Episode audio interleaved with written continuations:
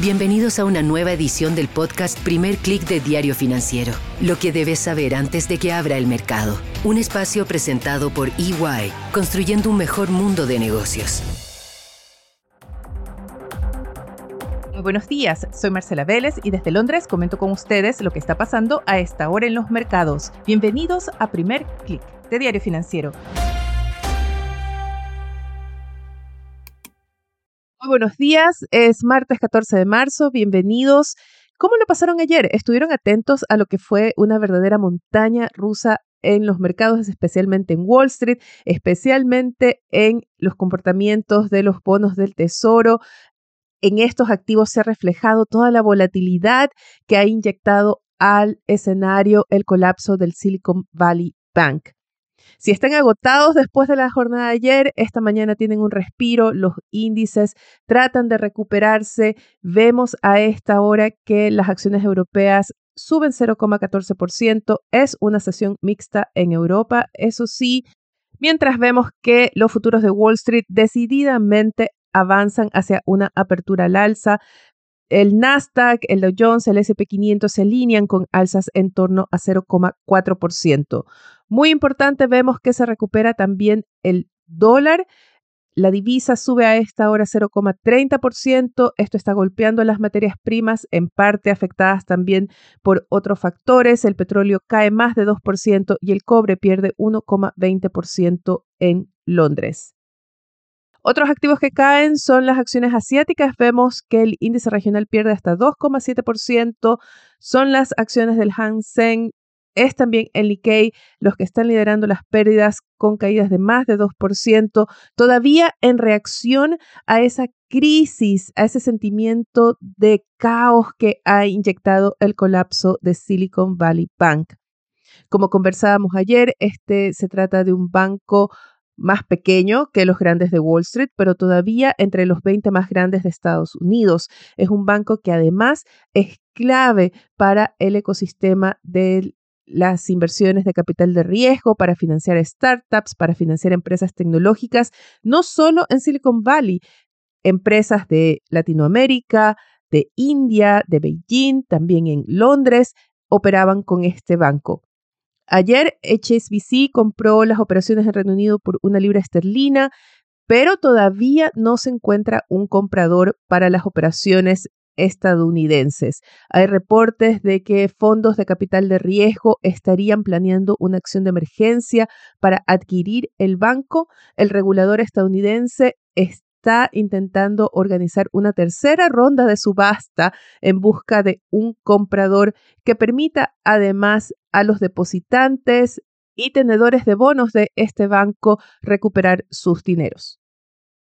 Como titula Diario Financiero esta mañana, el colapso de este banco implicará un endurecimiento de las condiciones de financiamiento para las startups, no solo en Estados Unidos, más, no solo es Silicon Valley Bank el afectado. Ayer vimos cómo las acciones de bancos regionales, es decir, bancos medianos en Estados Unidos, perdieron mucho valor de mercado. Vimos al First Republic Bank, que se considera la próxima víctima de esta crisis, de esta ola de aversión e incertidumbre, caer hasta 61%. Bloomberg saca la cuenta y señala que la crisis del SVB le ha costado a las acciones financieras a nivel global 485 mil millones de dólares. Es esta volatilidad que se ha inyectado en el mercado lo que está llevando a aumentar las apuestas de que la Reserva Federal va a pausar y algunos incluso creen que va a poner fin a su proceso de alzas de tasas. Otros advierten que no, que la Fed está concentrada en la batalla contra la inflación. Estamos viendo cómo las expectativas de alzas de tasas en todo caso caen en los valores proyectados para instrumentos de mercado. También lo vemos en un cambio en las tasas de los bonos del Tesoro. Vemos que la tasa de los bonos del Tesoro a 10 años cae a 3,59%. La tasa de los bonos a 2 años, muy importante, baja de esos niveles de 5% que vimos a inicios de la semana a 4,19%. Incluso más temprano, esta mañana llegó a 3%. Así que estamos viendo un cambio de expectativas en torno a las acciones de la Fed. No tenemos cómo saber a qué va a dar preferencia la Fed, si a contener esta volatilidad en el mercado financiero o a continuar con su batalla contra la inflación, porque el Banco Central estadounidense está en su periodo de silencio antes de su reunión de la próxima semana.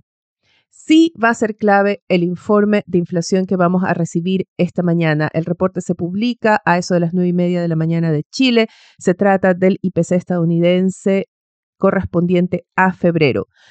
¿Qué cifras están en el radar de los mercados? Los analistas esperan ver una inflación a 12 meses de 6%. Esto marcaría una baja desde el 6,4% de enero. Esperan ver una variación mensual de 0,4% menor al 0,5% del mes anterior. Muy importante va a ser la medición de la inflación subyacente, es decir, la que no toma en cuenta los alimentos y combustibles. Y para esta tasa de inflación se espera ver un 5,5% de 12 meses, una ligera baja desde el 5,6% de enero.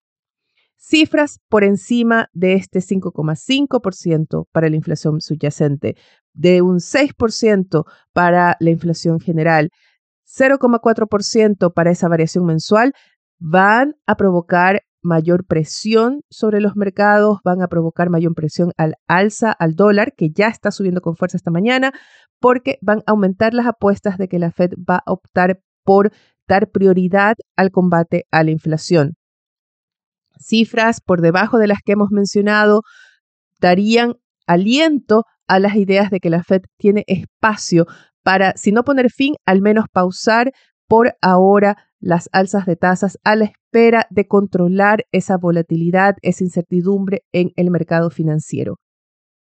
Este reporte va a ser el evento principal de la agenda. También en la región tenemos un dato importante y es la inflación de Argentina, porque los analistas esperan ver que la tasa a 12 meses supere el 100% y llegue a 100,1,7. Es decir, que Argentina acumularía una inflación de casi 102% en 12 meses. En lo local, un evento importante, no tanto de datos económicos, pero sí como parte de estos esfuerzos del gobierno para alcanzar un acuerdo para sus reformas, el presidente Gabriel Boric se reúne con el Comité Ejecutivo de la CPC. A propósito de la búsqueda de acuerdos, Diario Financiero también destaca esta mañana la instalación ayer de la mesa técnica para la reforma previsional y las condiciones que, o más bien las propuestas que ponen los gremios para los diálogos en torno a un acuerdo tributario, y estos tienen que ver con temas como formalización del mercado laboral, medidas contra la ilusión y medidas a favor de las pymes. Con esto me despido por ahora. Los invito a que sean actualizados de las noticias del día, especialmente de ese dato de inflación de Estados Unidos en nuestro sitio web de f.cl y de las noticias de negocios de Latinoamérica en nuestro portal de fsud.com. Yo los dejo por ahora, les deseo que tengan un buen día. Nosotros nos reencontramos mañana.